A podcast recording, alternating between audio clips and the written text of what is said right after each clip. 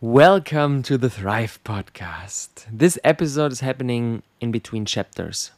Almost two years ago, we started our big Thrive mission to bring community into this world, to connect people in order to be able to co create a thriving future on this planet.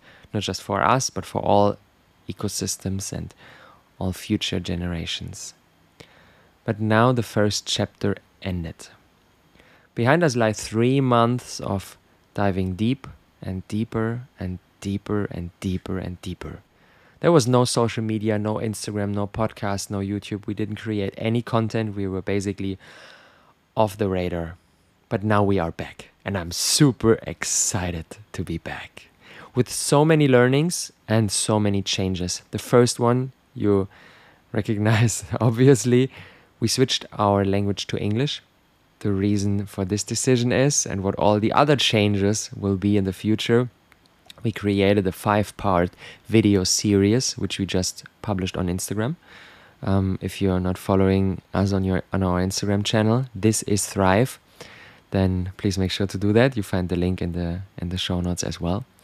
And if you enjoy um, watching me sharing the sharing the, all those changes and sharing an like in-depth update in the beautiful Bali landscape in the middle of the jungle in the bamboo home, um, then feel invited to check the videos out on our Instagram channel. Um, but if you prefer listening, maybe you're on our, on your daily walk um, right now, um, then just continue. We extracted the audio and made it available here for you to listen to it on the Thrive podcast. Without further intro, Enjoy. In the summer of 2021, we embarked on our big Thrive mission. We created a community village in Bali, a Thrive village. We created a community village in Portugal, and we made a movie which made it to the German cinemas. So the year 2022 was crazy. But in January this year, the first phase of Thrive came to an end. We closed down both our villages in Bali and our village in Portugal. And when I look back onto Thrive Phase 1, I'm so grateful for having had the opportunity to bring so many different people together. We built a really strong network, people who are still thriving to this day together, like doing business together, living together, being in contact, co creating. We shared so many beautiful moments. Two babies were born into the community, my son included, which makes me so, so grateful. Online, we reached thousands of people. But to be honest, many things didn't turn out as expected. We had many conflicts, both between members as well as between members and Thrive. As a reflection, we realized we didn't make any real progress of building long term homes, of building impact hubs where people come together and create a massive impact for the world. A lot of energy went to the inside, into like personal things, figuring out how to live together. In business terms, was not as successful as we, as we wished for. We made a revenue of around 1 million euro and we had costs of around 1.3 million euro. So, as a conclusion, we didn't find the ideal setting, and it was clear that for the, for the following months, we would dive really deep, digest everything that just happened to learn what uh, manifestation thrive will, will, um, will be in the future in order to fulfill its great, great vision. The main question we asked ourselves is what is Thrive? What driver made the creation of Thrive necessary? And as we dove deep and deeper and deeper and deeper and deeper, we felt so strongly that in this world we are facing severe detrimental changes in human society and in all living ecosystems. With the reason being the prevailing kind of entrepreneurship. When we look around and see all the businesses on this planet, most of them have a detrimental effect on the people working there and on the environment. So, what business really needs right now is regenerative entrepreneurs, people who have the capacity to build companies that contribute to a thriving future for all ecosystems. But these leaders, these regenerative entrepreneurs, cannot unleash their full transformational capabilities without really strong ties and really deep, meaningful relationships with other entrepreneurs on eye level with whom they can co create. What we really, really need on this planet right now are ways to multiply their impact and solve humanity's biggest challenges together. We felt that the people we want to serve in the future are exactly those regenerative entrepreneurs. Entrepreneurs who go for a regeneration on all different levels to regenerate on the human realm, in the environment realm, on the financial realm. So, this multi capital um, approach really resonated with us. Building a business that offers regeneration for everybody and all living systems involved for the customers as well as for the investors as well as for the employees for the natural environment for the physical location it's located in and everybody else and people who have the capability to build to build such a business that brings regeneration on all different levels these are the people thrive exists for what is exactly this regenerative approach? Regenerative is one step after just sustainability. Everybody talks nowadays about sustainability, but what exactly do you want to sustain? There's been so much harm already caused to us humans and to the ecosystem that it's not just enough to do less harm or to sustain the status quo. We need to regenerate. Um, we need to we need to plant. We need to rebuild. We need to heal on all different levels. And what exactly does Thrive offer to those regenerative entrepreneurs? We are aiming to build a global network of regenerative entrepreneurs who are co creating the future. On all different levels in this world right now, there's happening the shift from centralized systems to decentralized systems. Centralized systems, where a person at the top just makes all the decisions, don't utilize all the potential, and they are much more prone to failure. Um, and we see this transition from centralized systems to decentralized systems and on so many different levels. We see it in the finance level, currencies through the rise of crypto, and we see it on so, so many different levels. And we, when we look into the nature, the nature is decentralized as well.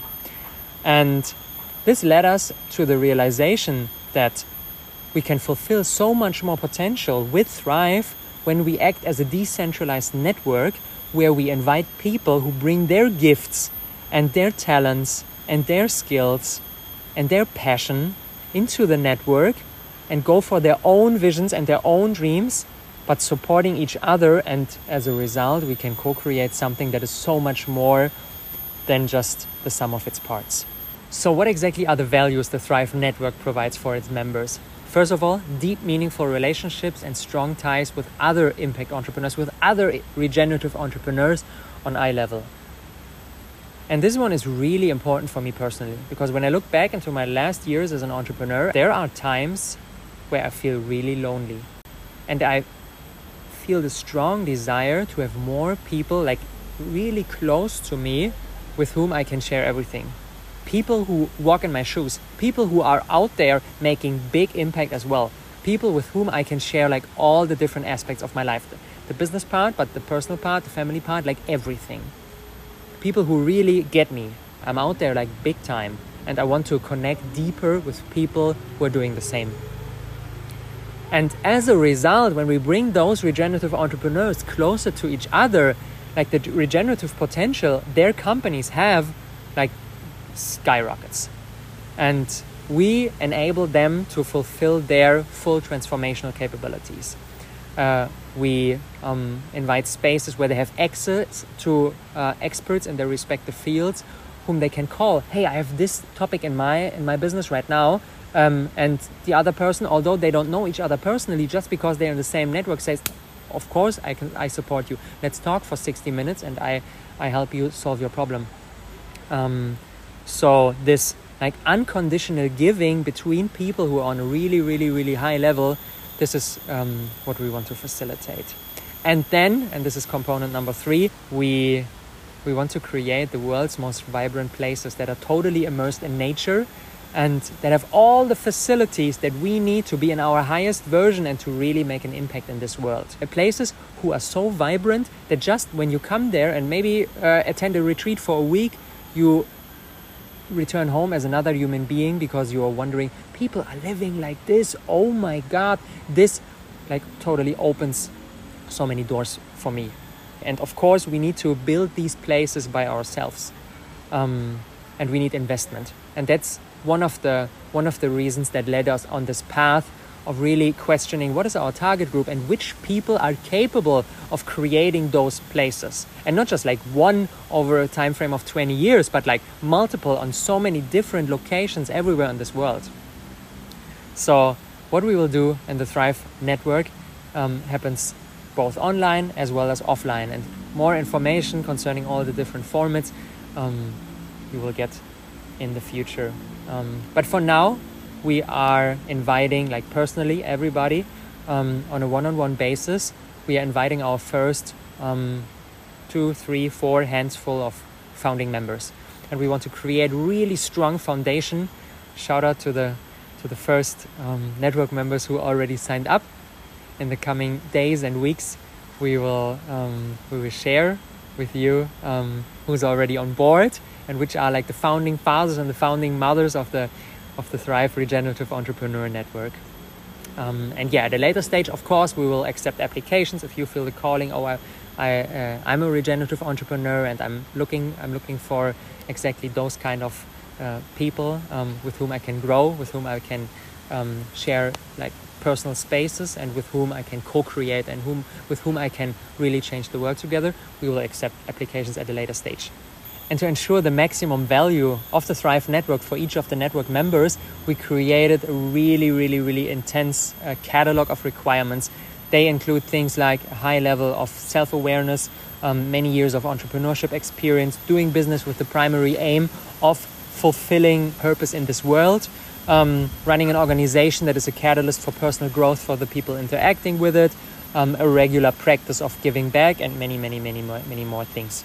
And maybe you're asking yourself, what is the bigger picture? So why are these people like coming together? What is the what is the big, big, big thing they want to accomplish together?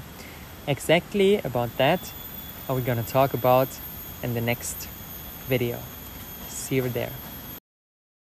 When we started Thrive, we had the vision of communities all over the world. Like literally the whole planet being covered with small community villages and community projects where people lived in harmony with nature, like close to each other, following their purpose, following their bliss, and the next generation being able to grow up in a way that's totally aligned with their needs.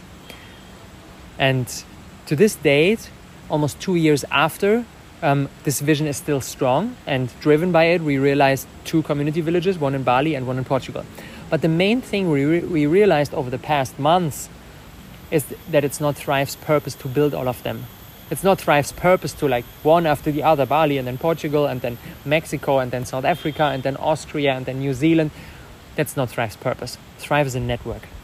Thrive is a network where high impact individuals, entrepreneurs join and they together have the capacity to really pull off projects of this size. Not just like renting spaces and starting, hmm, but like really building, really building the next generation of homes to really be on the forefront like so so on the forefront so innovative like only using the the best the, the, the most regenerative the most sustainable materials and to create places that are so vibrant that it changes the way people live in them and when we do that with only a couple of people and only a couple of places, then this will have a ripple effect and will inspire so many people all around the world who see what is possible and who will go after their own community visions as well. And then in the end, we will realize our, our, our big vision we had of communities all over the world as a byproduct of Thrive doing its thing with only a small group of people. Thrive is not here for the mainstream. Thrive is here for a small group of really innovative people who are going for global change. And then the moment came when a good buddy of mine, Tom, sent me a book. It's called The Network State by Balaji Srinivasan. And this crazy human being proposes his idea that in the future, like whole nations will be founded by online communities. And he explains that in so many different aspects of, of our lives, there is taking place the change, uh, the, the shift from centralized systems to decentralized systems. We see that in the financial sector with the rise of cryptocurrencies.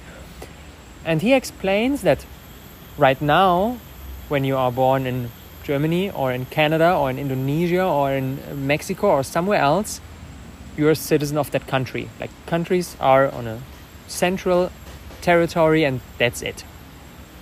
But in the future, like online communities, just as the Thrive movement, or so many different uh, different other online communities that, that are formed right now, when they really, really develop strong ties with each other and create an internal economy where they crowdfund physical territory together, like a village here, uh, an apartment there, maybe a whole city over there.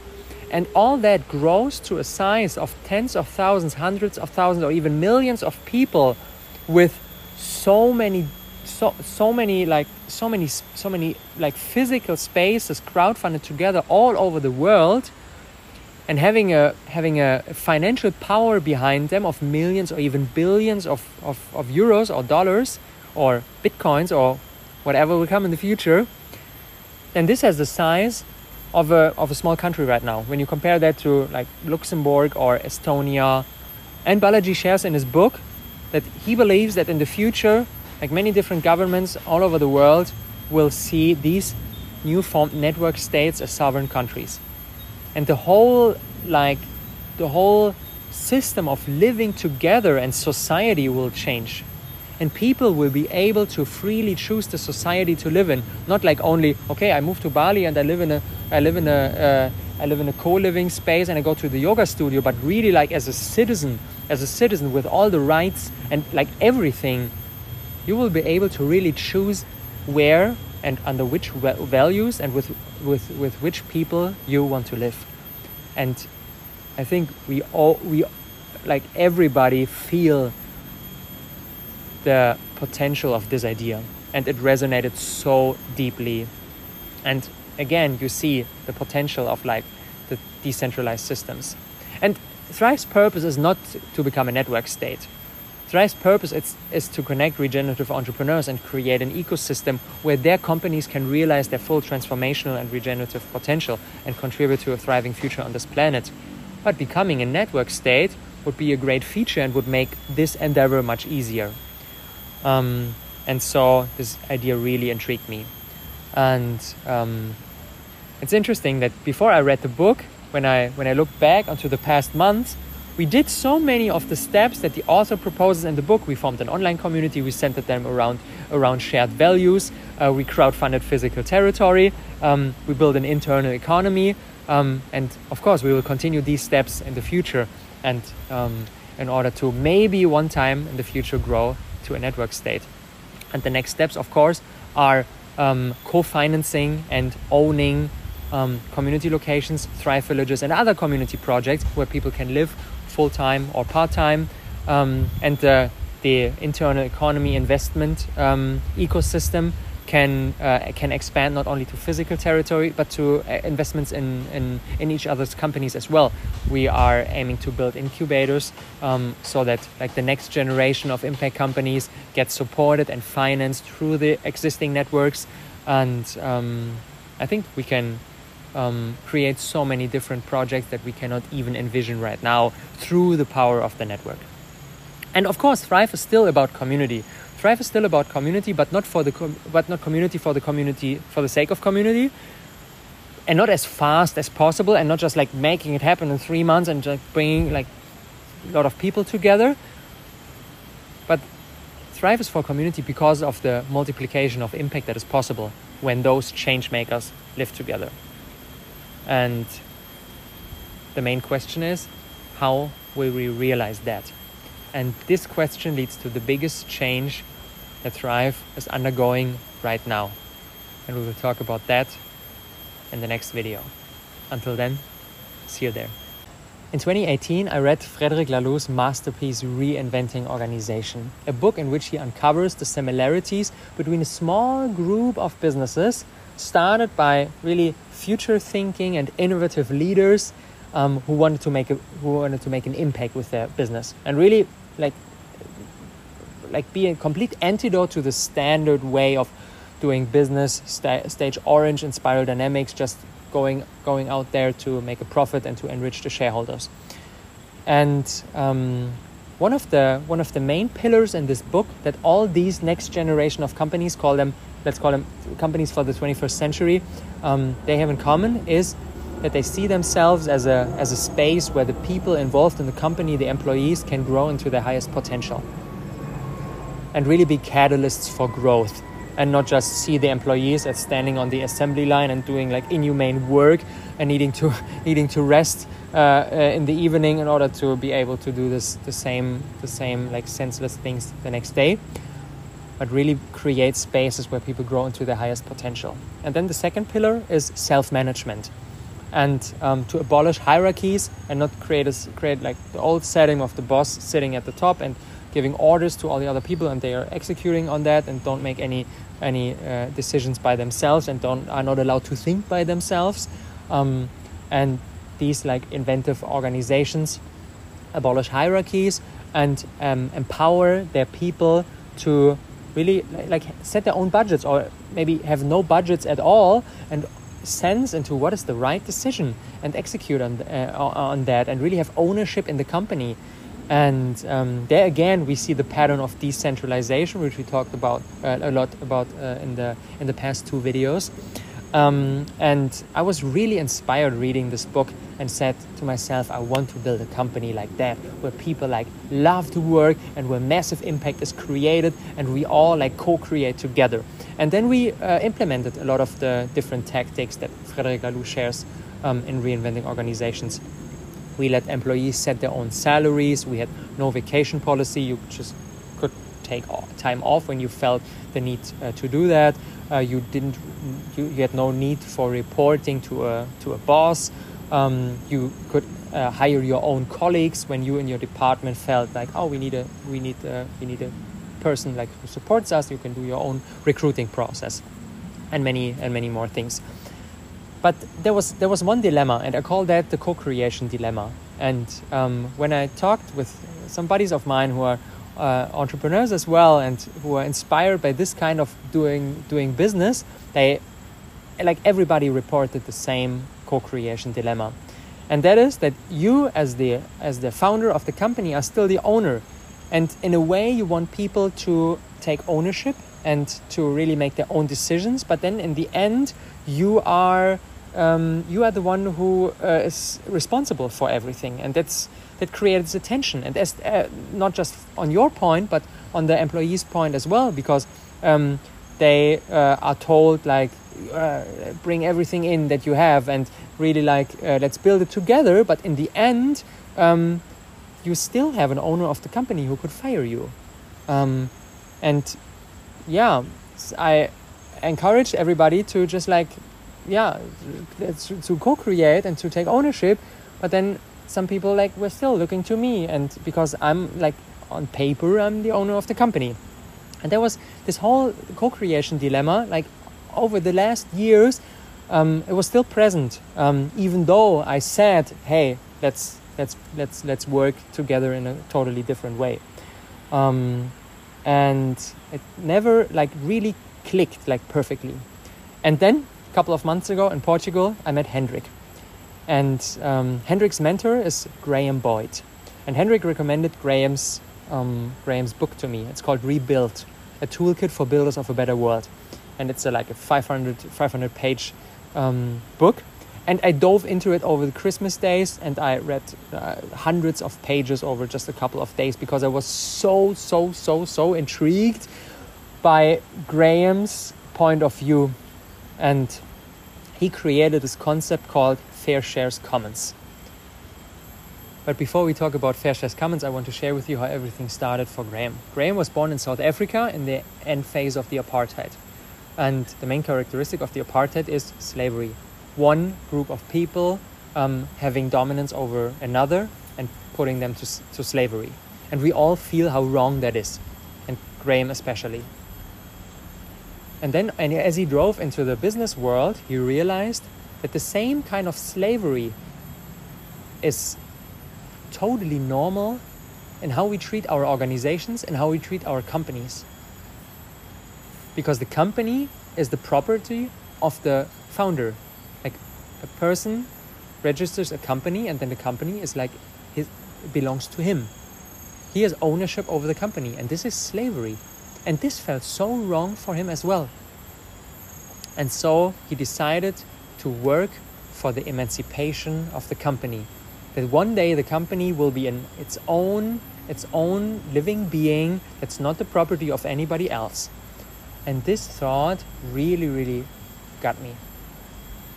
And when I compared that to the uh, to my to my deep dive into reinventing organizations and the two pillars I already discovered of settings for personal growth, organizations being settings for personal growth of the people involved, and self-management, everybody making their own decisions. I realized that the missing component to really make this new kind of business, this new kind of working together really work is the legal incorporation. And Graham talks about that a lot. That when you incorporate a business, like all over the world, when you incorporate a business, you are the owner. And if that's the case, then this new kind of working together and ownership of everybody and co-creation is not possible because you are the owner and this is the this is the fundamental problem that when you are the owner of the company, you are in the old story. And what we need to shift to step into the new story is that the company should be its own entity and it cannot be sold and it cannot be used to enrich the founder. A Fair Shares Commons is a setting where all the stakeholders involved, like the founders, as well as the employees, the customers, um, the local ecosystem partners, like everybody involved in the company, um, gets shares, governance shares and financial shares. So for all the love, for all the time, for all the creativity you put into the company, you get rewarded, and you are able to really to really participate in decision making. That's what governance is about. We will talk more about governance in the next video, and um, the importance of setting a stru- setting up a structure um, where governance can be um, in its most highest form and utilize all the potential of everybody involved. Um, so what Fair Shares Commons does, it brings together the best of both worlds. This standard spiral dynamics stage orange um, company on the free market that can do like everything at once and gets investors and uh, everything like that. And the green side of foundations, NGOs, but they are really limited because of because of uh, because of organizations that give them like certain rules and they need to follow certain procedures, and they cannot they cannot really be free and express express um, their their full potential. And Fair Shares Commons brings together the best of both worlds, brings together orange and green, and creates a setting. In Spiral Dynamics Stage Yellow that is systemically so much better. Um, better um, set up to utilize all the potential. And the result is a regenerative on all on all levels and resilient and really credible impact organization. But before, because before all all organizations thrive in the last year included, who always talks about making an impact on the on the like on the on the legal level, on the foundational level, it's a classic company who's profit oriented, and that's a full mismatch. And when you when you really want to create an impact organization, you need to incorporate that on the legal level, and this is what Fair Shares Commons does. And now the question arises: How will we work together in the future without creating a huge mess when dozens or even hundreds or even thousands of people are involved in a company and involved in decision making? How do we make decisions with founders, with investors, with employees, with customers, with partners, even with the local ecosystem. How does that even work? Let's talk about that in the next video. Thank you for watching. Thrive aims to be a company for the 21st century. Thrive aims to be an organization where regeneration happens on all levels. Thrive aims to be an organization where everybody involved is thriving the employees, the customers, the investors, the partners, the natural ecosystem, everybody. And this is why the concept of Fair Shares Commons that I described to you in the last video really resonated with me. Because the Fair Shares Commons is, an, is a credible, a resilient, and regenerative impact organization where everybody participates in the governance process and everybody benefits from the wealth created. And that's why right now Thrive is incorporating as a Fair Shares Commons as one of the first companies on this planet and to really be able to make decisions with so many people involved and not take hours and hours and hours and hours and still get no Conclusion we need a different way of making decisions. And that's why in this video I want to share with you the two cornerstone concepts of our work. The first one is called sociocracy. Sociocracy is an alternate governance model. Governance is basically the question of how do decisions get made and who decides what. And we have a couple of alternatives how we can create decisions. The classic company like that's present all over uh, all over this world makes decisions by hierarchy. The person who's higher in the food chain makes the decision and the uh, person lower in the food chain needs to execute on that. We all sense that this is a manifestation of the old story, and that's not a that's not a decision making tool that's appropriate for what we are trying to accomplish. Another alternative consensus. Consensus is a step in the right direction because it involves everybody, but consensus is we sit uh, we sit on the table as long as we all agree on the same thing, and that maybe happen never. So consensus is super slow and demotivates the people um, involved and is super unproductive. Next option voting. Everybody has one vote. We have three options, and everybody votes for the option that is the best in his opinion. And then we go for the option with the most votes. Sounds fair, right? Unless everybody votes for one option, there are losers. People who voted for a different option than the one that gets chosen and therefore have a feeling of like, mm, oh, okay, that felt bad because I voted for this option, but the group chose this one. Mm, okay, so uh, you feel as a loser in this voting, and we don't we don't want to to have that in our organization. That's why we decided for a decision making process called consent. Let's say Daniel, one of our Thrive team members who is in charge for project management and who really cares a lot about everybody working in a productive way together. Um, and Daniel wants to implement a new project management system. And Daniel has the task to really dive deep into this topic and research different, different uh, systems to try them and to create a proposal. And uh, in this proposal, he like really, really detailed um, uh, points out why he would go for this system and not for all the other, uh, for not for all the other options. And then he uh, shares this proposal with the group. And then everybody involved in the team has uh, either the option to let's say thumbs up this is a great choice. I would exactly have chosen the same. I like that. Um, or you can say okay thumbs sideways that's not my favorite option but i'm okay with it for now it's good enough to try safe enough for now that's that's totally fine although it's not my favorite option that's some thumbs sideways or thumbs down means I have a really strong objection. I believe if we go in this direction and choose this proposal, then that will lead to harm for the company. And it's not even safe enough to try. When there is an, uh, an objection, then this objection gets heard, and Daniel has the task to amend his proposal, including the objection, with the goal of making another proposal in the future when nobody has an objection. If that's not the case, then the decision gets made instantly and we can move on.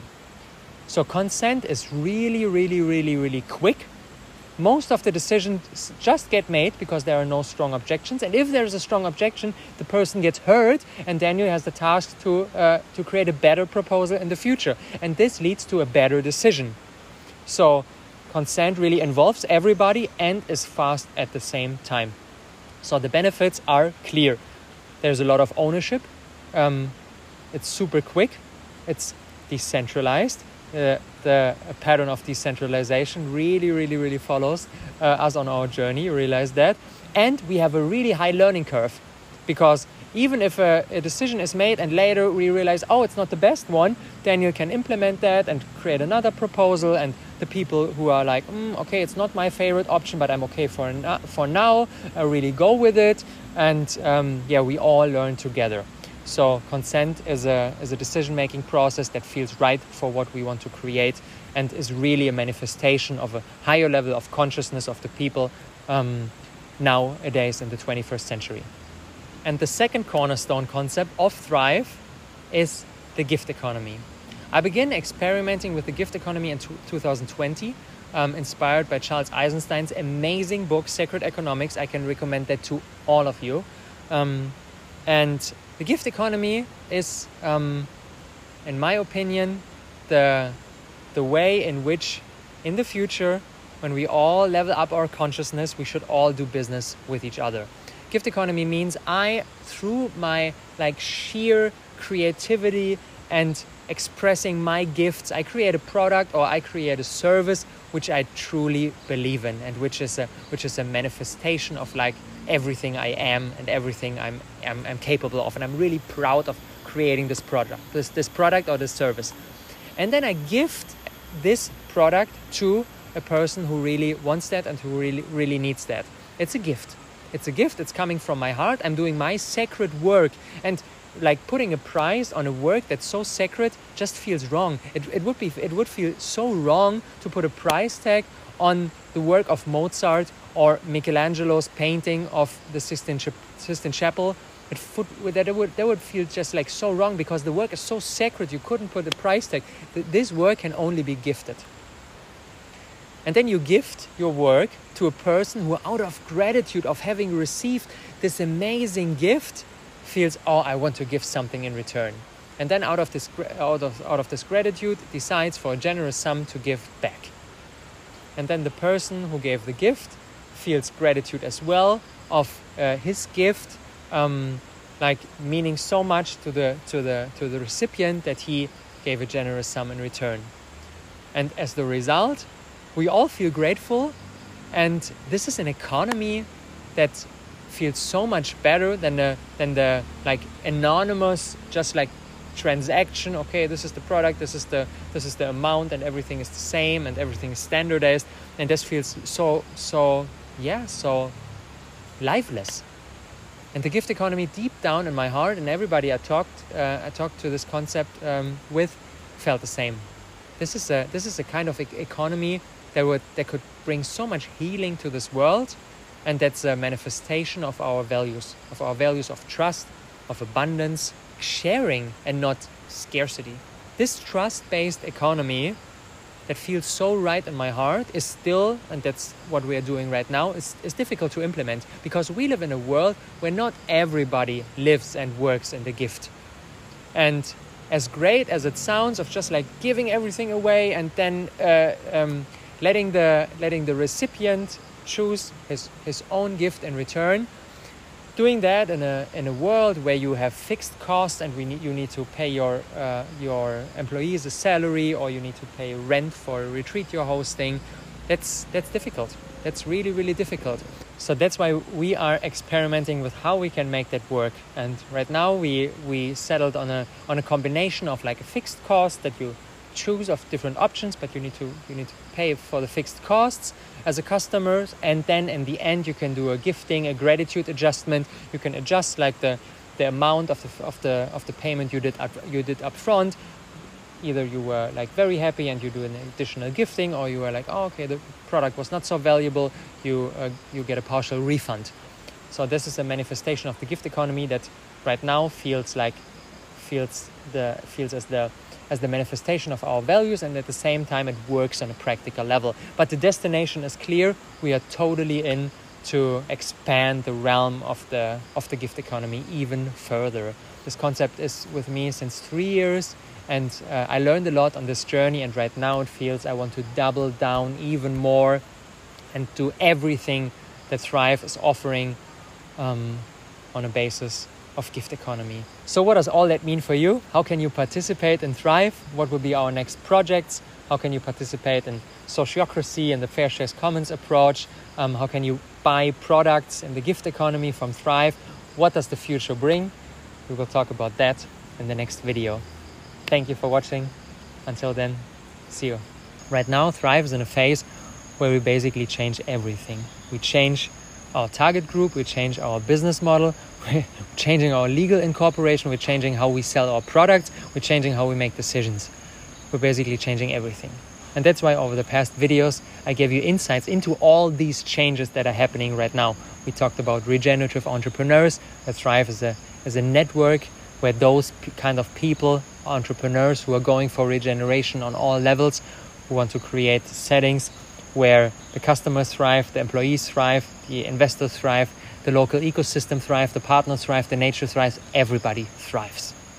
And where all this might lead is the de- destination of the network state, Balaji Srinivasan's crazy vision that someday in the future, online communities who will form around different, uh, who will form around shared values and crowdfund physical spaces in the real world, villages, cities, apartments, and where all this lead to the um, realization of sovereignty and to really be able to, to create your own nation.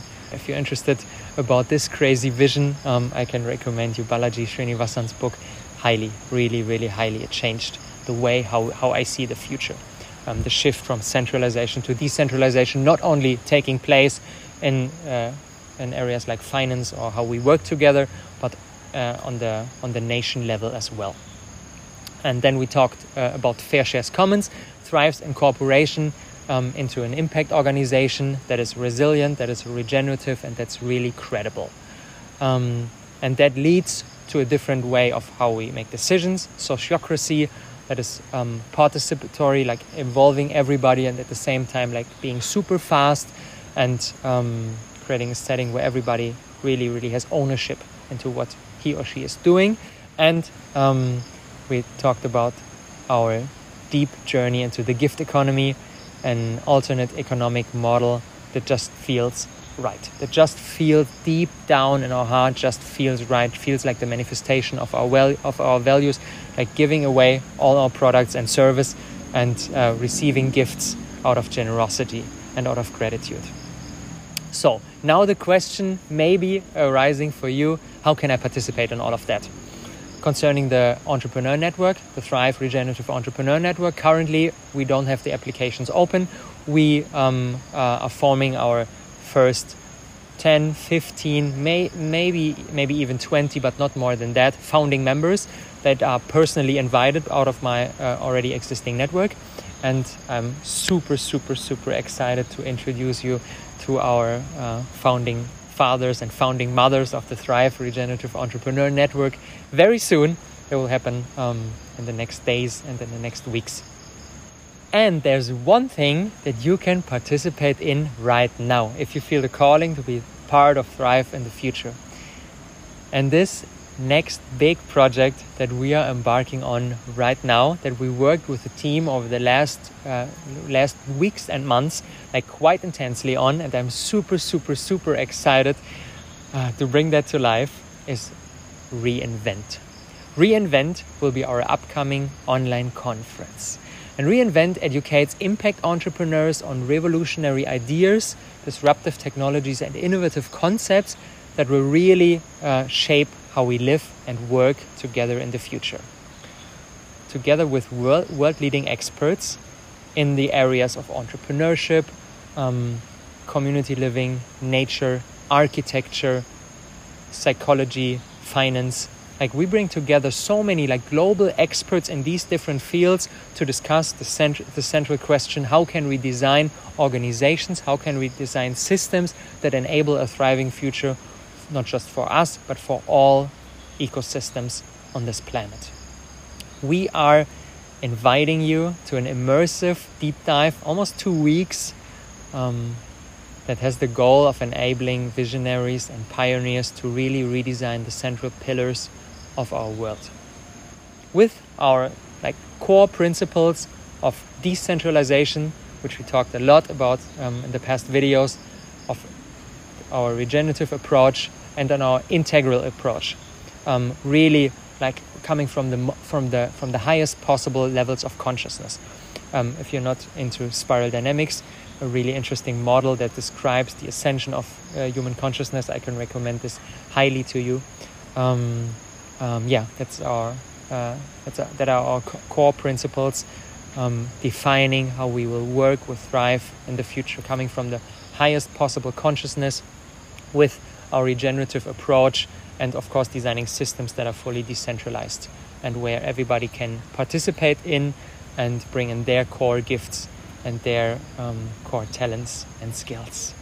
In the upcoming days, I will share more with you about reinvent our crazy, crazy, crazy next adventure. I'm super excited uh, about, and um, yeah, I'm very looking forward to share more information with you about this one. Where you can join, when is when when it will take place, who will be speaking uh, at the conference, um, what are the topics that we will explore, and many more details will be coming in the next days and in the next weeks.